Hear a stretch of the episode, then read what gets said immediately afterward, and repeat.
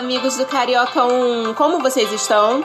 Espero que estejam bem, lembrando de usar a máscara, de lavar as mãos, de higienizar todas as compras antes de guardar. Estamos aqui com mais uma audioaula. Eu sou a professora Mariana Vera Cruz e vou ajudar vocês com as atividades de matemática. É. É isso aí. Vocês não viram errado não. Matemática. Só que antes de chegar à matemática, nós vamos fazer um passeio pela história. E é claro que eu não poderia fazer isso sozinha. Eu trouxe dois convidados e eles vão me ajudar nessa missão de hoje. Um deles vocês já conhecem, não é nem convidado porque eu acho que já é de casa. Fala com eles, professor. Olá, alunos do Carioca. Aqui é o Ives, tudo bem? Espero que sim, se cuidando, usando máscara na rua e lavando bem as mãos. Ah, Ives, eu falo isso com eles toda semana, mas acho que eles estão fazendo isso sim. E o nosso outro convidado é uma fera em matemática. É isso aí. É o professor Bruno. Bem-vindo, professor! Fala, meu jovem aluno, minha jovem aluna do Carioca 1. Tudo beleza? Tudo tranquilo? Aqui quem fala é Bruno Migon e eu sou professor de matemática da Rede Municipal de Ensino do Rio de Janeiro. Bom, o MCE dessa semana começa com um problema envolvendo camelos, uma herança.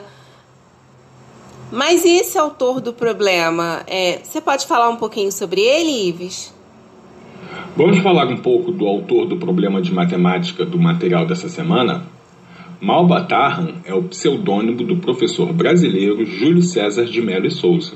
O que é pseudônimo? É um nome fictício, inventado.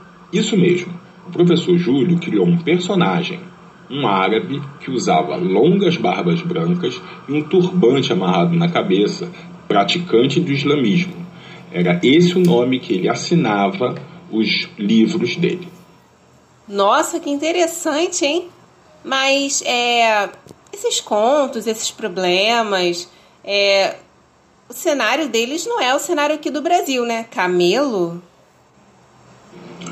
Os contos e enigmas propostos por Malba nos seus livros se passavam na distante Península Arábica, no Oriente Médio, uma região desértica onde nasceu o Islã, uma religião monoteísta que tem Alá como Deus. Se você quiser saber mais sobre os povos islâmicos, olha no seu material didático, lá tem uma parte que explica sobre eles. Ah, sim, é verdade. No material didático, na página 38 de matemática, fala um pouquinho sobre eles e no, na parte de história, na página 47. Vale a pena dar uma conferida lá, hein, galera? Mas, Bruno, você foi tão longe para explicar a matemática pra gente, Bruno. O material tá falando de operações com frações e números decimais, não é isso? Será que você pode explicar um pouquinho do problema pra gente? Bem, o problema consiste no seguinte: uma herança correspondente a 35 camelos foi deixada para três filhos, e a divisão da herança seria da seguinte forma: ela seria dividida de acordo com as idades dos filhos, né? Então, metade dos camelos, um meio, né, seria dado ao filho mais velho, um terço dos camelos para o filho do meio e um nono dos camelos para o filho mais novo, filho mais moço. Só que a gente se depara num seguinte problema: o número 35, que é a quantidade de camelos, ele não é divisível por 2, nem por 3, nem por 9. Quando eu falo divisível, eu quero, eu quero dizer divisão exata. Que, divisão que deixa resto zero. Não acontece isso. Pega o 35 e divide por 2, deixa resto. 35 por 3 também deixa resto. E 35 por 9 também deixa resto. E a gente, a gente já tinha um problema, a gente acabou tendo um problema mais grave ainda, né? Não vai dar para dividir.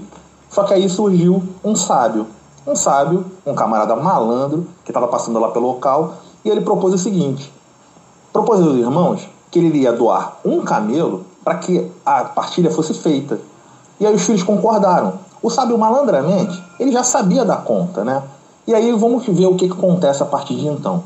Ao invés de 35 agora, a gente tem 36 camelos para dividir. Então o filho mais velho caberia metade, né? Então seria 36 dividido por 2, que dá 18. O filho do meio, 36, dividido por 3, ele ganharia um terço, né? Ganhou 12 camelos. E o filho mais novo, 36, dividido por 9. Lembra que era um nono? Então agora ele ganha 4 camelos. Então o total de camelos que foram repartidos seriam 18 mais 12 mais 4. E isso dá 34. Aí você lembra que o sábio tinha dado um camelo e que eram 35 camelos? Então o sábio teve de volta o camelo dele e ainda um que sobrou. E aí todo mundo ficou feliz, né? O sábio é um camarada malandro, ele já sabia das contas todinhas. Nossa, mas que cara esperto, né, Bruno? Agora, perceba um fato interessante. Eu vou te explicar por que, que acontece isso. A gente, na verdade, somou as frações um meio mais um terço mais um nono. E essas frações, elas têm os denominadores diferentes, né? Não, são, não é o mesmo denominador.